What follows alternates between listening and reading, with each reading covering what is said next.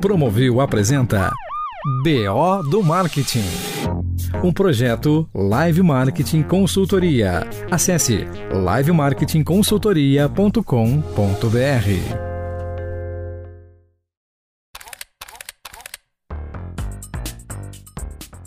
Olá, bem-vindos. Eu sou o PO e este é o BO do Marketing. BO, BO, não trave a língua nem se confunda. É isso aí. Em cada episódio, nós vamos investigar os BOs do nosso mercado, aqueles temas que dão trabalho para os principais decisores das marcas do nosso mercado. Vamos entender isso aí?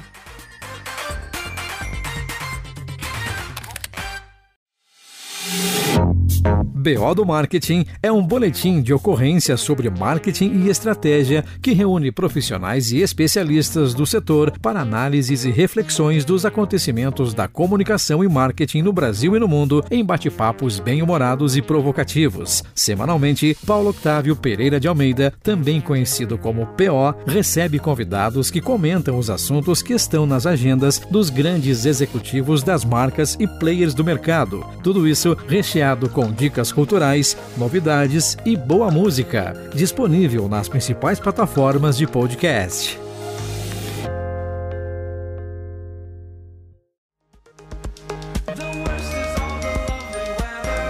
E se você quer conversar ou participar do BO ou conhecer a minha empresa de consultoria, pode me chamar no LinkedIn. Procure pelo meu nome, Paulo Octávio Pereira de Almeida. Neste episódio, antes da gente desenrolar o BO, eu quero apresentar os convidados com quem eu vou ter a honra de conversar. Eu começo agradecendo pela participação deles e apresentando Coy Freitas, da Sacode Produtora de, de Ideias, e João Paulo Fonseca, que tem uma história espetacular no mercado de entretenimento. Comigo também o meu parceiro e amigo Júlio Feijó, editor do Promovil, que vai trazer para cá sempre o assunto do momento. E o que você tem aí para nós hoje, Júlio? Qual é o BO que nós vamos investigar hoje? BO da semana.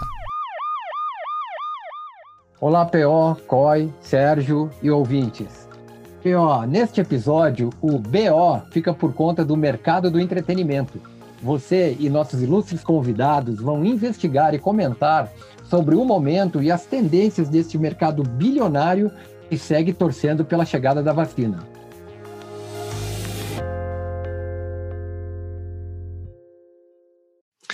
Bom, o nosso objetivo hoje aqui é falar sobre o futuro do entretenimento, né? Eu acho que nesse mundo louco que a gente está vivendo aí, pandemia, pós-pandemia, todo mundo tem a plena convicção que o entretenimento ao vivo, né, ou face to face, como a gente fala, foi o principal impactado, né? Se não foi o maior impactado, né? Eu nem lembro a última vez que eu fui num show ao vivo, certo? Deve ter sido em 2019, 2020, eu não lembro de ter essa essa experiência, né?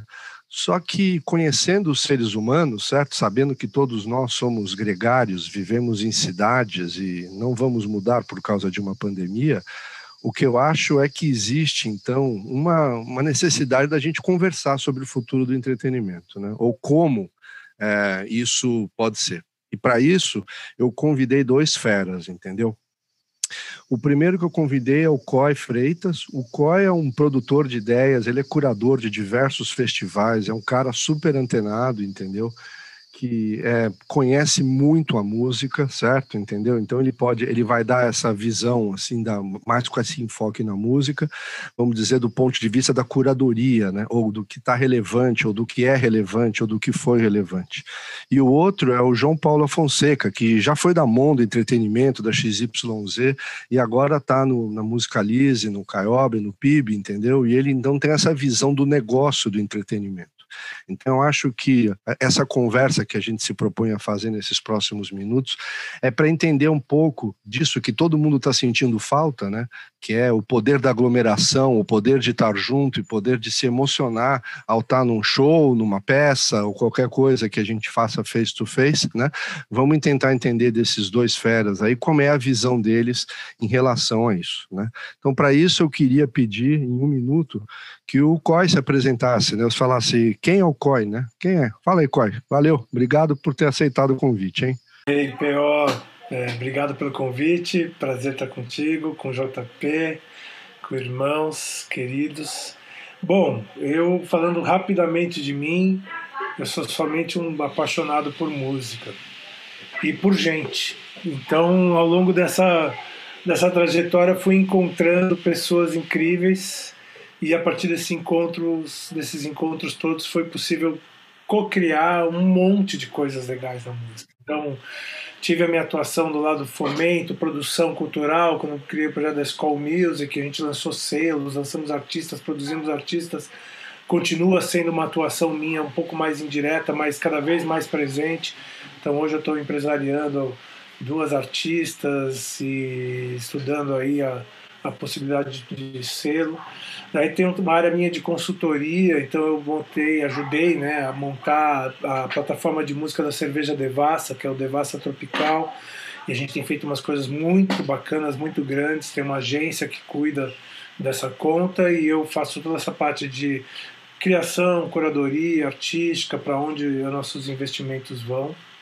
O ano passado eu implementei a vertical de música da Twitch no Brasil e montamos 11 canais de música, depois abrimos mais um com a Pablo Vittar, mais canal do Criolo, Laboratório Fantasma, e aí é dentro desse território do, do, do digital, das comunidades digitais, um estudo bem refinado, e comecei a escrever uns roteiros também, uns projetos, e hoje eu estou filmando, filmando ainda não, mas estamos na fase de desenvolvimento do roteiro, uma série documental na, no YouTube Originals, com uma parceria com Condizila, para falar de música das quebradas do, do planeta. Então a gente fala do chama The Beat Diáspora e essa vai conectar algumas favelas e algumas sonoridades que estão reinventando a música pop global.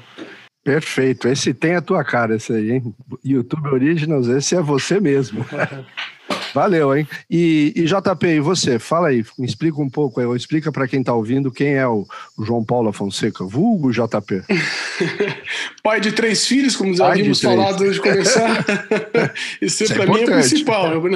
Para mim é o principal. Importante. É apaixonado por música como core, mas também, além da música, pelo entretenimento. Sou um publicitário de formação, caí na, no, no, no negócio de entretenimento há uns 20 anos atrás uma ocasião que, cuidando de marcas, encontrei com um sócio, acabamos montando uma empresa que fez bastante barulho nesse mercado, foi a Mondo Entretenimento, é, responsável por mais de 250 turnês de artistas internacionais, criação de festivais como Natura Musical, antes Natura Musical, Natura About Us, que era um festival que nós criamos através, através de sustentabilidade.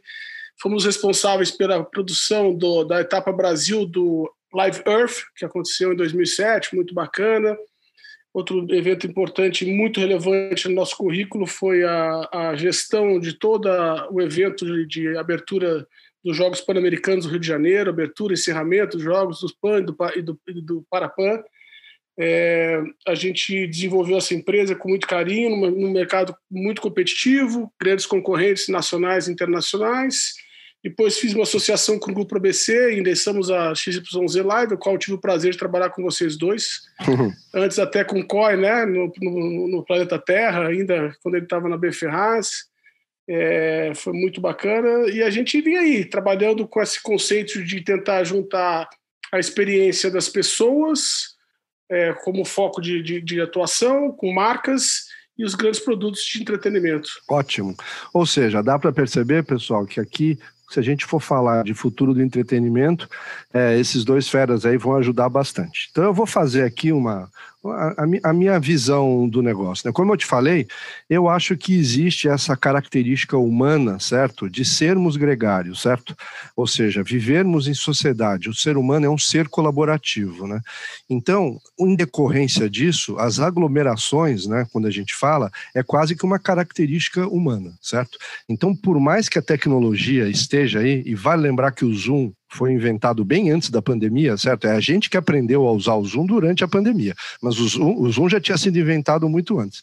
Então, assim, mesmo que tenha essa tecnologia, que eu acho que vai ajudar muito e já está ajudando, lógico, mas vai existir aqueles momentos onde a gente, né, o presencial ou face to face, a emoção de estar tá lá vai continuar. A gente, se a gente for pensar, as grandes decisões dos seres humanos, o que aquele é, sociólogo israelense que é demais, Yuval Harari, vocês podem ler lá no Sapiens, ele fala disso, né? Ele fala dos rituais, certo? Então essa coisa dos rituais faz parte da história humana desde que a gente vivia nas cavernas.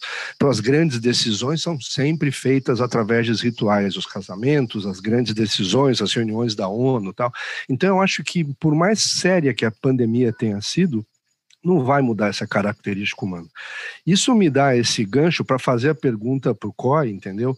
Que como deu para perceber, a gente já trabalhou junto, né? Então o COI como essa coisa de ser o produtor, né? Que já trabalhou e já produziu diversos festivais de música, muito desses com essa, com essa pegada da curadoria, né, de entender o que, que pode fazer sucesso, o que vai fazer sucesso.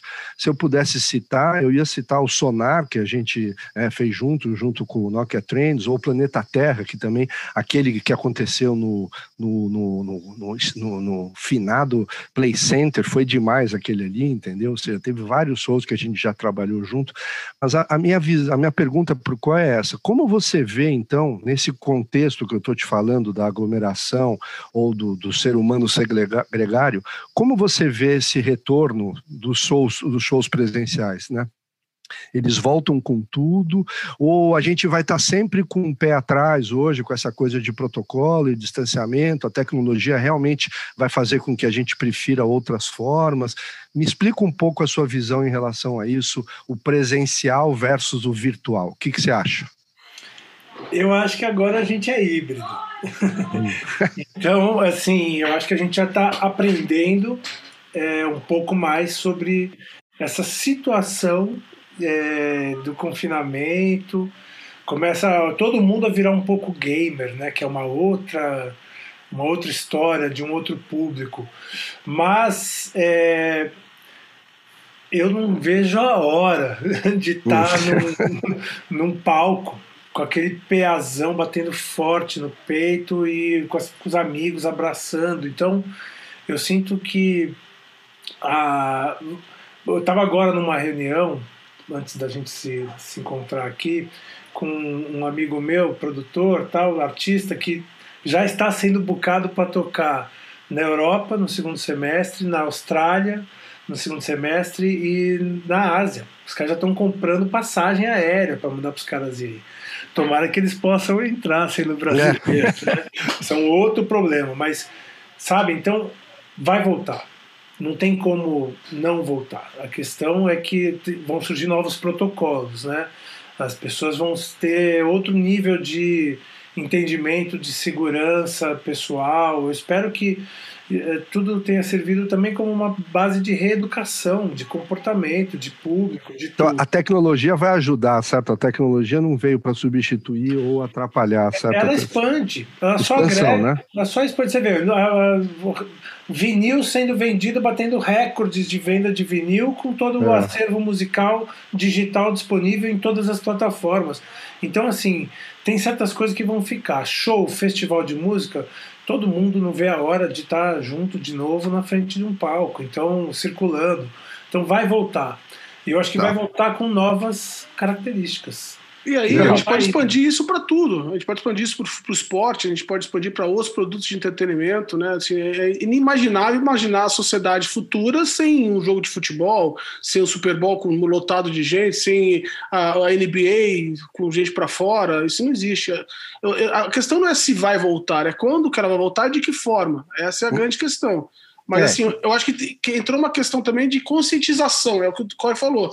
As pessoas estão se consci, consci, é, é, uma, uma conscientização, se conscientizando de que assim, o papel dela na sociedade, em que ela faz parte de uma, de uma sociedade que é interdependente, o que ela faz, ela gera efeitos nos demais, isso vai ser positivo para a sociedade. Então, eu só acho que a experiência ao vivo vai enriquecer com todo esse aprendizado. Espero eu. Eu sempre vou optar pela pílula vermelha. Faz parte da minha essência tomar red pill. Então, assim, velho, se todo mundo ficar trancado em casa, eu vou tomar a pílula vermelha e vou sair atirando é, raio nos, nos, nos, robôs, velho. Porque não vai dar certo para mim. Mas é. eu Ô, ô, JP, então você hum. tocou num ponto que eu queria explorar um pouquinho mais, certo? Você falou que não é só no entretenimento ao vivo, na música ao vivo, em vários outros, né? Hum. Então, assim, mas se a gente for pensar, né? É, esse último elo, vamos dizer, em última instância, o jogo de futebol, ou o artista, desde que não seja, vamos dizer, música, vamos dizer, música que tenha vibração, né? Uhum. Bateria e, e, e, e, guitarra, vamos dizer assim, onde o cara precisa estar, tá, é, é, é, vamos dizer, num ambiente ao vivo para que aquilo aconteça, certo? Esse elo da cadeia não está digitalizado, certo? Uhum. A distribuição, até a produção, a divulgação, tudo isso já está digitalizado mas esse não vou chamar de último elo, mas esse elo mais relevante, vai, vamos imaginar o jogo de futebol, certo? E o, o, os artistas no palco, né? Então, assim, uhum. você acha que essa é uma praia que dificilmente se digitaliza ou pode digitalizar isso também? Então, qual é a sua visão de futuro, certo? Porque o resto já está aí. Exato, ela pode digitalizar. Eu acho que os games estão vindo para isso, né? Os ambientes de games estão digitalizando a apresentação ao vivo, está trazendo uma nova experiência de como se portar dentro de um projeto de música ao vivo. Fortnite fez isso recentemente, foi uma explosão. Ela só não vai ela só não vai existir sozinha. Eu não acredito nela numa existência única. Ela vai coexistir, né? Agora, a, a música ao vivo é fundamental para o sucesso da cadeia do negócio, né? Quando você tem um artista em que ele tem uma boa música, uma boa distribuição digital, né, nas, plataformas de streaming, e ele vai muito bem no palco, acabou, ele é sucesso. É por isso que o rock and roll, por exemplo, ele se mantém como os maiores artistas do mundo. Se você falar as maiores bilheterias do mundo, quem são? O rock and roll. Se é. você vai para a plataforma digital, não são, não é o rock and roll a maior, o maior consumo de, de, de, de, de música dentro das plataformas de streaming, mas no ao vivo é disparado. Então você pega o YouTube, os grandes nomes da música, como Paul McCartney, Rolling Stones, que estão aí, estão há muito tempo, é o rock and roll, porque na, na apresentação ao vivo eles são imbatíveis. Então é dificilmente você imaginar uma live do YouTube com a mesma vibração, com a mesma a, a audiência do que um show vivo tem o conceito do presencial, né, do, inter, do ser humano interagindo ali, né? Então isso aí realmente isso. tem um valor e as pessoas percebem. E mais do que isso, tem emoção por trás, né? E acho que fazer Exato. isso, pelo menos com a tecnologia que existe por aí hoje, eu não sei se dá para fazer no mesmo, no mesmo jeito, entendeu? Isso me dá o gancho aí pro COI, entendeu? Ó, COI, eu lembro que eu, eu fiquei também bem impactado quando teve lá o, o show holográfico pós-mortem lá do Tupac lá no Coachella. Eu não tava lá, mas eu, mas eu vi a reverberação disso. E o ano passado eu acompanhei o, o show virtual no metaverso do Fortnite que o Travis Scott fez, né? Então, uhum. para mim, esses dois caminhos, assim, teoricamente, ele, ele, tem esse conceito, vamos dizer assim, da, da, da, presença física, vamos dizer assim, em algum ambiente e, da, e, e de você tocar, você realmente performar a música, certo? Mas será que esse é o conceito, entendeu? O, o, o JP falou então dessa performance, da coisa que não dá para não dá para a gente mimetizar num ambiente digital. Tem que ser ao vivo e tem cara bom que faz isso e você percebe quando o cara é bom. Mas será que é isso? Será que no futuro aquela coisa que aconteceu naquele palco virtual dentro do Fortnite, será que aquilo vai ser um palco adicional? Ou seja, aquilo é mais um canal que está sendo aberto para os artistas se comunicarem com o seu público? Ou aquilo vai ser a regra? Aquilo vai ser uh, o, o, o, modus operandi do futuro, entendeu? Já que, teoricamente, movimentações de pessoas e tudo mais vai custar caro, e essa é uma coisa que você pode produzir dentro de um estúdio com uma qualidade espetacular. Aonde é isso? Qual que é essa, essa, essa, essa vamos dizer, essa fronteira entre o digital e o universo real? Como você vê isso aí? Eu estava lá no Coachella e assisti o Tupac é, foi uma experiência incrível.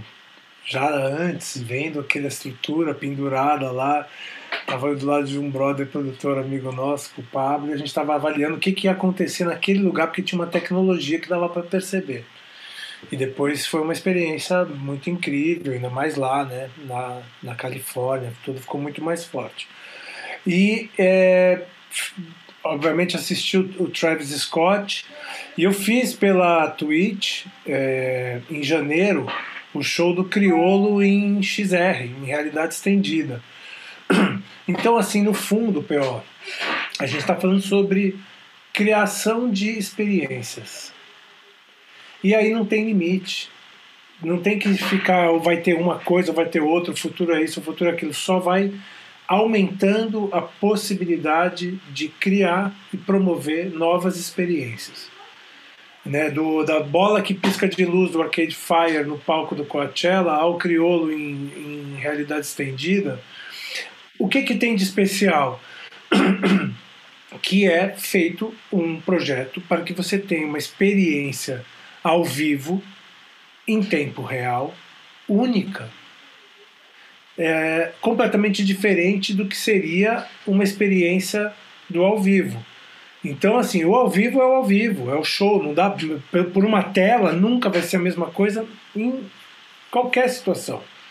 Mas se você vai para uma tela participar de uma experiência que foi desenvolvida para uma tela, Aí você vai agregar no, no teu repertório novas experiências. Então, que é o Travis Scott, certo? O Travis Exatamente. Scott, ele fez a performance. O, o, Tupac não quer uma holografia, era gravado, o cara morreu, que Deus o tenha, tal, ele apareceu lá de uma outra forma. Mas o Travis Scott no Fortnite, ele fez a performance ele lá dentro, fez, num palco, aí, sei lá, você, um palco muito louco. E aí você passa a ser um avatar que está lá vivenciando aquela experiência digital.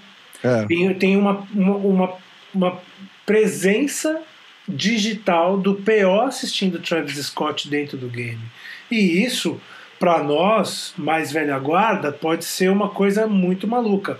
Mas para os nativos digitais, para essa molecada gamer, que todo mundo é gamer, tá? todo adolescente joga, né? então para essa molecada, isso é uma, essa é uma linguagem muito verdadeira da vida deles.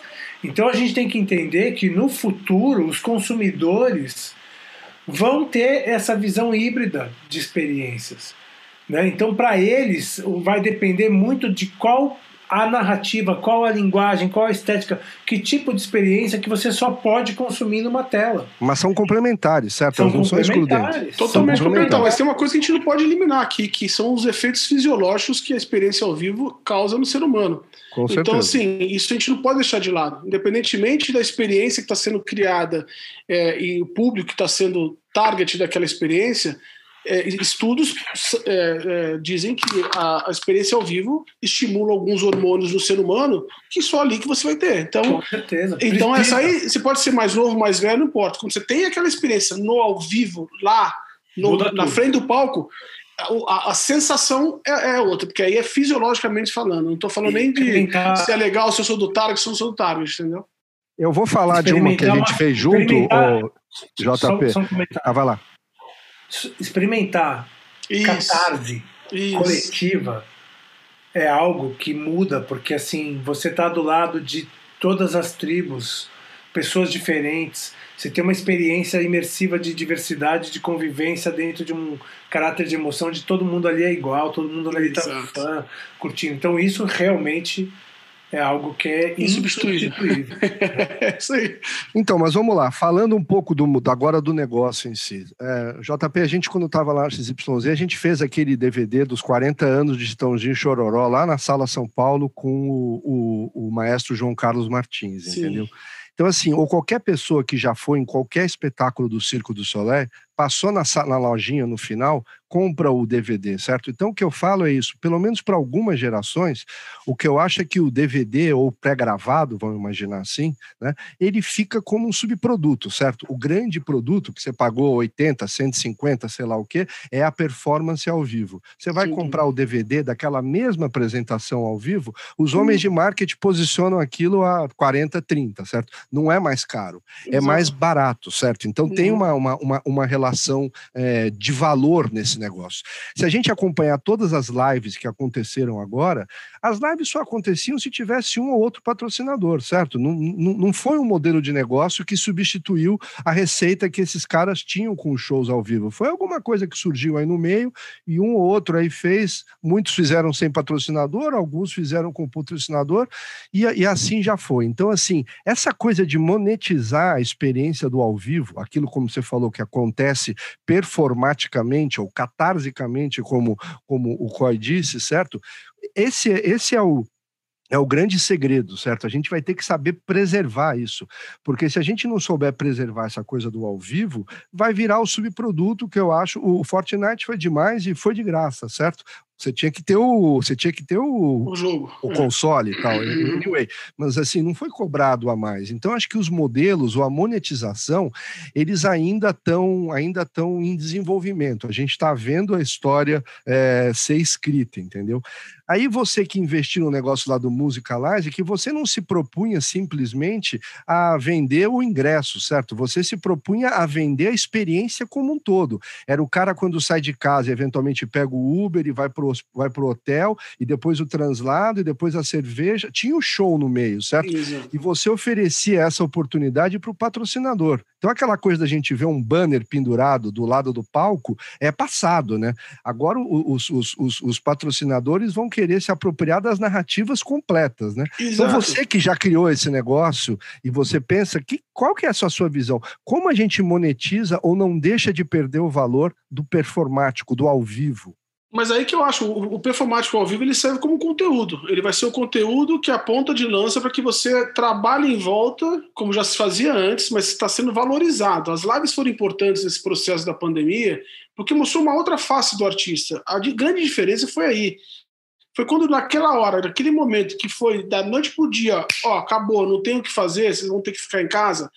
Todo mundo ficou desesperado. O artista, porque ele parou de faturar e de fazer negócios, a marca falou: e agora? Como que eu vou comunicar de forma. De, de, através de engajamento com o meu consumidor. E aí, um desses artistas primeiro teve a ideia de fazer um show no quintal de casa, mostrando a vida como ela é. E a vida como ela é é a audiência que todo mundo quer saber. Por que, que o Big Brother vai bem? Porque as pessoas querem ver as pessoas como elas são independentemente se é legal ou se não é, não importa. E aí os artistas trouxeram essa narrativa do conteúdo verdadeiro. E as marcas se aproximaram disso porque perceberam que existia audiência, por dois motivos. Um, porque não tinham o que fazer, as pessoas não tinham o que fazer. E, é, e ficar assistindo é, programa é, requentado na, TV, na televisão, ou os streams que cresceram muito também, mas quando vem o seu artista preferido cantar da sua casa, tomando uma cerveja e falando besteira, foi maravilhoso. Ali foi a grande explosão, mas depois ficou cansativo o formato e as marcas também perderam interesse. Então, na verdade, o digital vai trazer para a experiência ao vivo uma equação da, da, da, da, de trabalhar com as duas, com as duas, das duas formas. Mas o, o, o, ao vivo passa a ser, de novo, o conteúdo que vai gerar todo esse processo. Dá mais gente... visibilidade, né? O uhum. paralelo que eu faço é o seguinte: imagina se você fosse um time de futebol, certo? E você só vende o direito daqueles 90 minutos que é o jogo. Mas tem toda a semana de treinamento e tudo que acontece, vamos dizer, do, do relacionamento Perfeito. entre os, os, atletas, que hoje não está sendo explorado, certo? Então eu acho que a gente está focado na monetização do palco, Exato. mas os artistas tem narrativas enormes aí, seja da composição, da Isso. produção, ou seja, o que você está falando é do a vida do, do é. camarim, é. de, do, de como ele trabalha, e, e, é isso que os artistas também perceberam na pandemia e que vão mudar o mindset deles, porque hum. eles se colocavam de uma forma que tudo era muito valioso e que alguém tinha que pagar, mas quando você começa a capilarizar isso, vai ter muita gente pagando um valor menor. Essa é a grande ideia, entendeu? Olha que experiência legal, né? A gente estava lá, eu montei esses canais da Twitch, um dos canais foi do Marcelo D2. E aí, é, ele, rapidinho ele entrou, começou a jogar videogame com os filhos, cozinhava com a mulher, fazendo discotecagem, é, passando receita, trocava ideia. Aí chegou uma hora que ele falou: Vou lançar o meu álbum novo e em 30 dias eu vou produzir o meu álbum totalmente aberto, ao vivo aqui de casa, com todo mundo de casa, vou produzir o álbum e pelo meu canal. E aí, não só ele transmitiu 180 horas em um mês, é, todo o processo aberto, é, todos os beats ele ia escutando ao vivo, com o cara mandando os beats para ele, depois eles trocando ideia. Ele interagia com a comunidade dele, com o público dele, o público dava opinião, participava ah, sugerindo, ah, esse aqui vou chamar quem para fazer featuring? Ah, chama o Kiko Dinucci, a Jussara Massal. Ah, e esse aqui? Ah, chama o Russo Passapulso. Daí a galera lá na página do Baiana System, assistindo o Russo e o Seco no estúdio, começa a mandar no chat. Aí, Russo, teu nome está sendo falado lá no canal do Marcelo D2. Aí eles leem aquilo no chat e falam: ih, caraca, que massa, adoro o D2. Papa começa a falar um pouquinho. No dia seguinte, o D2 liga pro russo, ao vivo, cada um na sua página, transmitindo, falando, convidando o russo para participar de uma música. Aí depois uma outra música, o, o D2 fala, puta, aqui seria legal ter um coro, né? Um coral bacana. Aí, galera, gravem aí o coral desse, desse, dessa letra aqui, desse, desse verso, e me mandem à noite. Vocês têm uma noite, vocês têm uma noite para me mandar. Recebeu 70 vozes gravadas do público. Daí ele falou: galera, ferrou, não tenho como mixar 70 vozes. Impossível para mim fazer esse trabalho. Aí aparece um cara no chat: eu faço isso para você. Sério mesmo? Beleza, mandou pro cara, o cara virou a noite arrumando as vozes, mandou, ele recebeu direitinho, falou, cara, que trabalho genial, ficou incrível. Então, assim, teve uma coisa interativa, participativa entre a comunidade e o artista para a gravação de um disco novo. Aí lança o disco novo e a gente fez um filme do disco novo, prensou o vinil do disco novo, é, é, cedinha. do Assim Tocam Meus Tambores, afinal de contas é Marcelo D2, mas assim, foi um projeto dentro de um, uma situação de pandemia criado por ele e a gente produziu e, e permitiu que isso acontecesse, viabilizou do ponto de vista tecnológico e teve uma experiência incrível, né? Então assim, eu acho que esse território novo que surge, que a tecnologia traz, esse, essa aproximação de artista e comunidade, que é uma coisa que não acontece no ao vivo, porque o artista não conhece o público dele, só sabe que está lá, São Paulo, tem que eu, 70 mil pessoas, ali nos canais ele consegue se aproximar, perceber, falar o nome de um fã, vai estreitando um pouco de relações. Então o que, o, o que a música tem hoje é um cardápio gigantesco de opções em que a imaginação é 100% livre e não existe limites para essa criatividade que promovam novas experiências, novas interações entre fã e artista, e nada disso nunca vai substituir o ao vivo, porém passa a ter um peso grande no processo criativo do artista de como ele vai usar cada ferramenta que ele tem na mão, né, para justamente mostrar que em qualquer circunstância ele é capaz de promover experiências incríveis.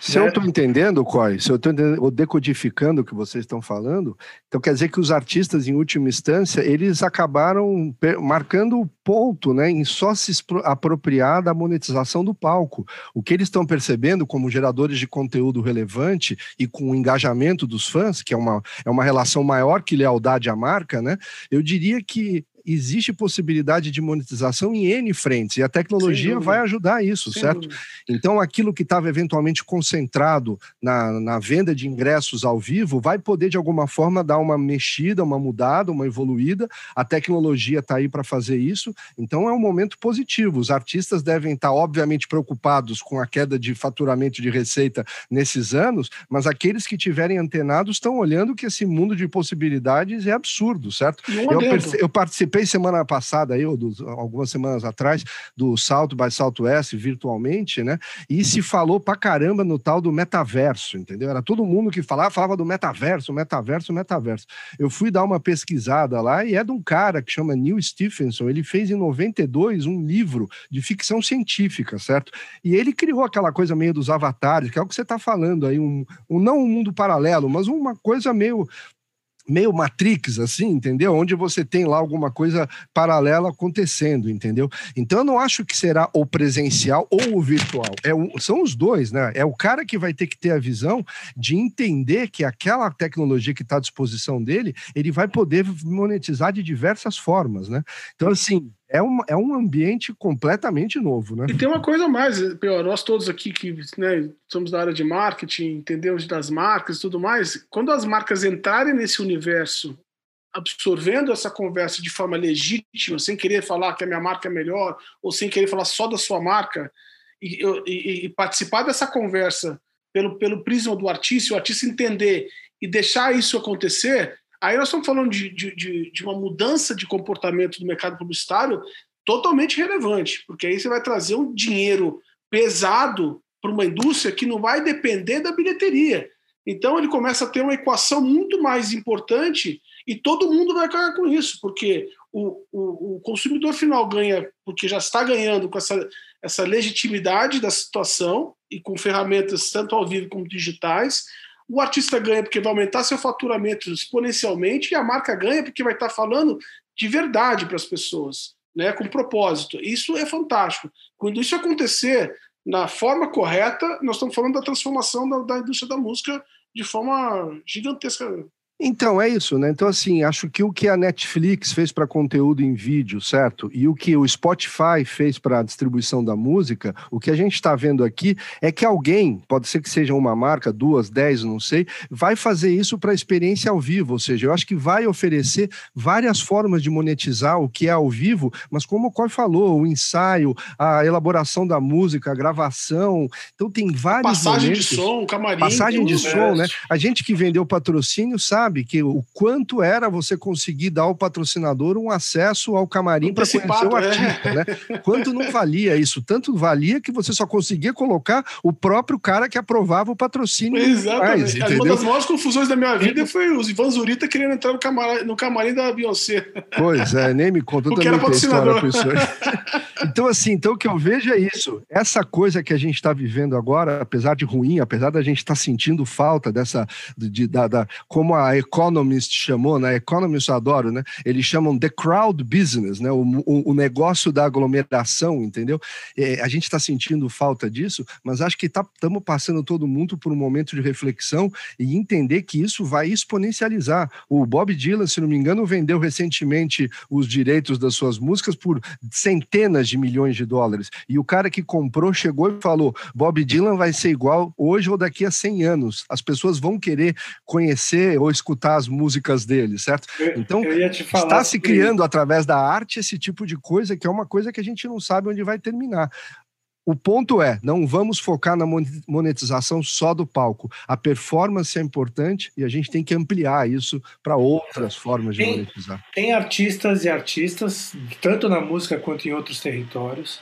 Então, tem artistas que vão conseguir se expressar no mundo digital, criar no mundo digital, entender o mundo digital. Tem artistas que não. Que não vão. E é. vai ter outra forma de disponibilizar o seu acervo para ser consumido no mundo digital, para gerar receita e tudo mais. Mas hoje a gente tem mais um elemento novo é, no mundo cultural, no mundo do entretenimento, no mundo da música, que é justamente os fundos de investimento começando a olhar para a cultura. No caso do Bob Dylan, esse fundo Hipnoses, que está comprando catálogo, porque como a, a, música dele vai ser, vai ser escutada para sempre, pelos próximos 100 anos, e esse catálogo vai sempre monetizar. Então você tem desde os fundos de investimento trazendo essa nova fonte de recursos para o mercado cultural. E aí você tem também as plataformas de NFT ligadas uhum. ao blockchain, que passa a trazer isso, está no, no embrião do embrião, no primeiro passo, que traz uma possibilidade de um investimento financeiro do fã no artista, porque ele acredita. Mas é muito louco, né? O cara que comprou aquele quadro NFT por 69 milhões de dólares, pelo amor de Deus, né? O cara comprou um chip. O que, que ele comprou? Ele comprou a fama. comprou a fama. ele comprou a fama. Mas, a gente é vai. É, tá começando e vai surgir muita experiência e alguns caminhos vão ser apontados de coisas que vão dar certo. Então, assim, eu acredito que em breve aquela coisa do crowdfunding vai profissionalizar. E aí os grandes é, operadores do mercado financeiro vão, vão criar essas operações que podem financiar a arte.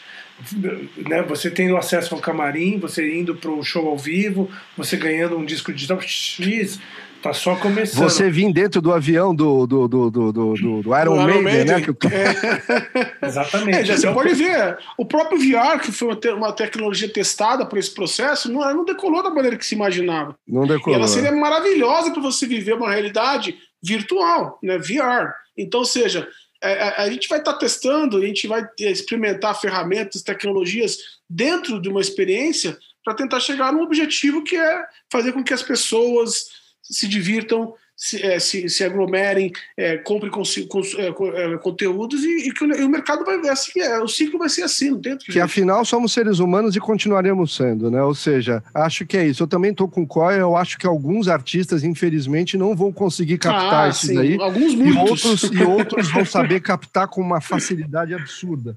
Então é. é isso também. A gente vai ver uma série de novos artistas provavelmente surgindo e outros que vão ficar na limitação do, do físico, né? O cara que não Eu acho que a gente está vivendo, P.O. e Coy, é assim, é tão profundo que vai mudar de fato a mudança, é, a cabeça das duas partes. Os artistas também vão ter que entender e vão dar duras penas do que está acontecendo. Assim, essa, essa é crise é, é, sanitária que nós estamos vivendo é tão profunda que vai fazer essa mudança de fato.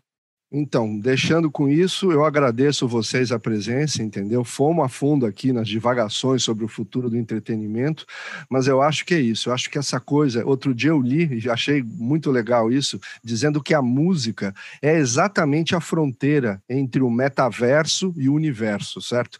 Então, a música está nesse meio do caminho, né? A música é a trilha sonora da vida. Se a gente coloca uma música aqui, tem gente que começa a chorar com aquela música só de ouvir. Então, a música tem esse poder de emocionar, tem esse poder de, de, de, de mudar a vida de gente, entendeu?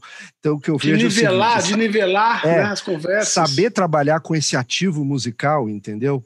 Pensar que quando teve a MTV foi um puta de um avanço e pensar que agora talvez a gente esteja exponenciando a 10 vezes o que foi uma MTV para música, entendeu? Então é um momento mágico que a gente está vivendo. É importante ficar ligado por aí para você saber o que está acontecendo. E eu agradeço então ao COI, grande curador, grande produtor, minha inspiração musical, meu professor que já me deu aula de qualquer tipo de música aí.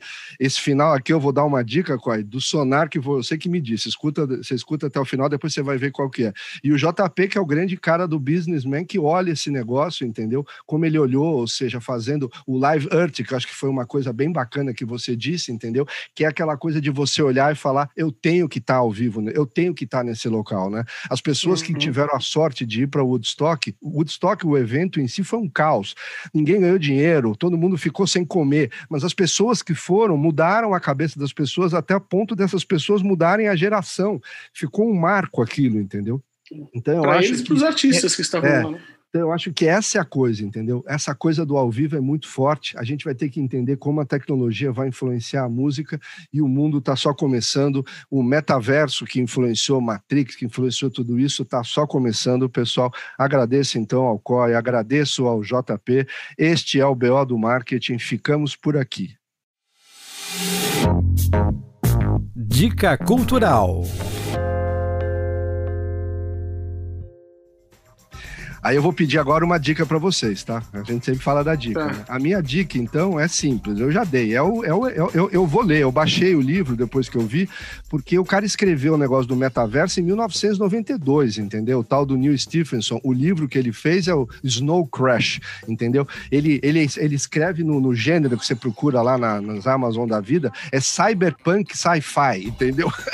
então, assim, eu vou ler, vou, depois eu vou dar minha opinião, mas eu, eu já achei isso, que essa essas pessoas, ou quando a gente vê essas pessoas que a gente chama de futuristas, ou essas pessoas que estão muito antenadas, esses caras têm essa possibilidade de ver mais para frente do que a gente estava vendo, entendeu? Então esse cara em 92, ao propor o metaverso, que foi o assunto do SW, SS, do Salto by Southwest desse ano, entendeu? Eu essa é a minha dica cultural. E a sua, JP, qual que é? Fala aí.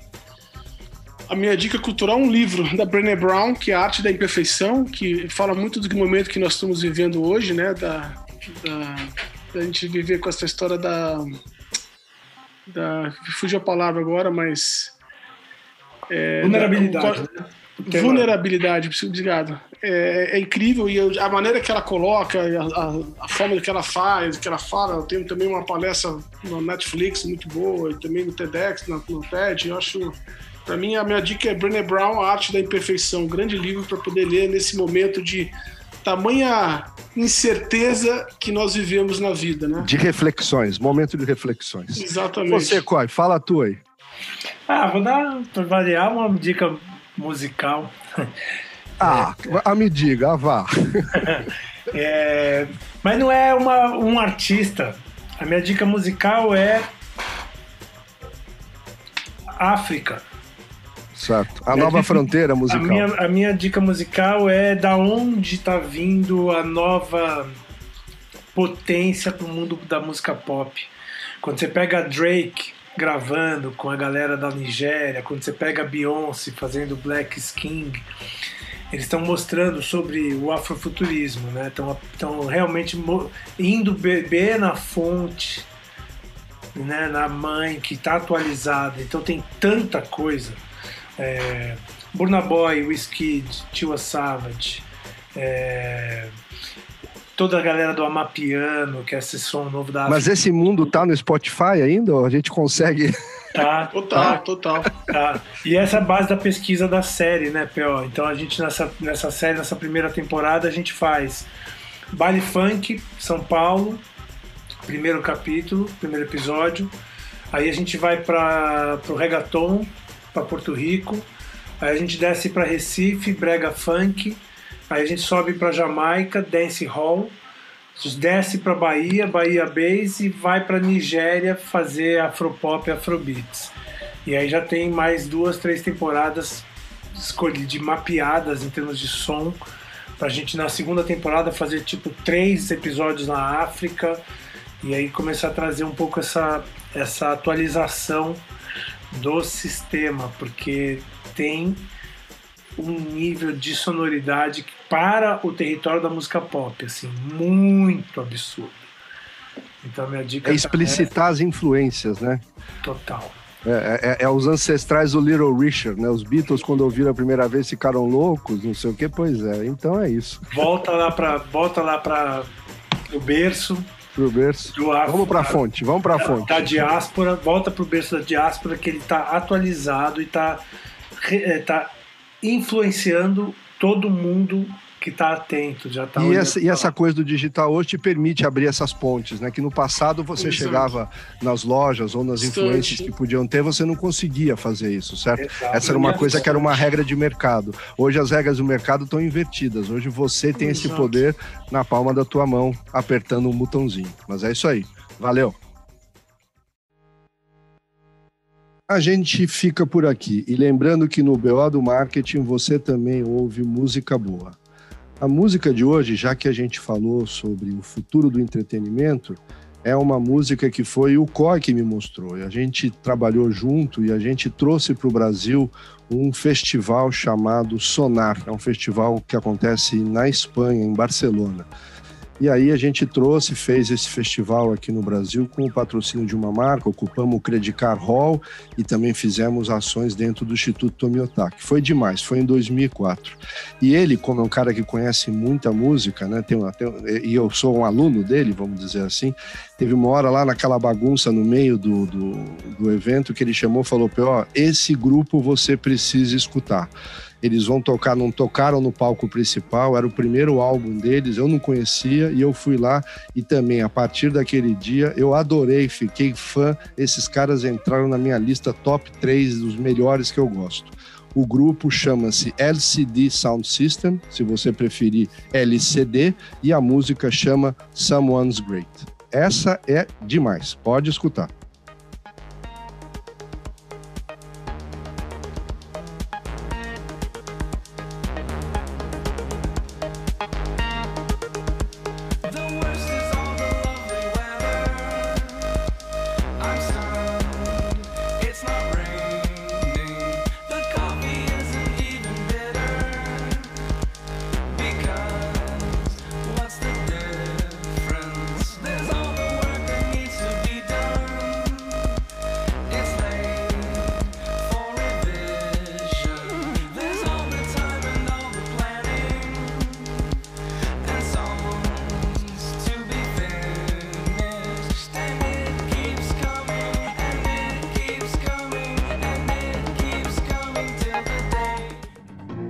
Você ouviu BO do Marketing.